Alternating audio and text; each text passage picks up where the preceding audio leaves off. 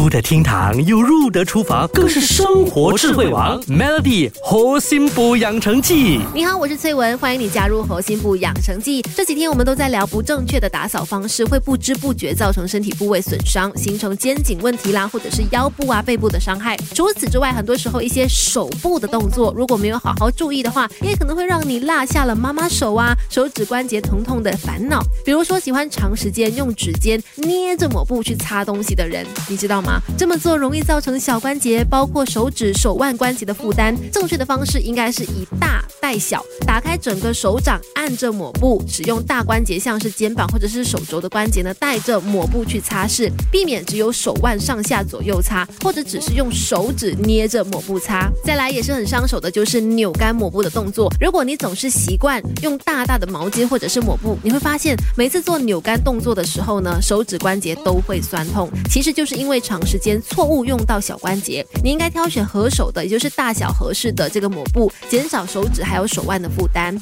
最后大扫除完毕，真的超级累，也建议大家可以做一些简单的伸展动作，舒缓肌肉。如果伤害已经造成了，那可以赶快做一些简易的缓解，像是泡热水或者是使用酸痛贴布。如果缓解效果还是不好的话，那就不要等了，赶快找医生治疗，不要落下病根哦。Melody 核心补养成记，每逢星期一至五下午五点首播，晚上九点重播，由美心和翠文与你一起练就十八般武艺。嘿呀！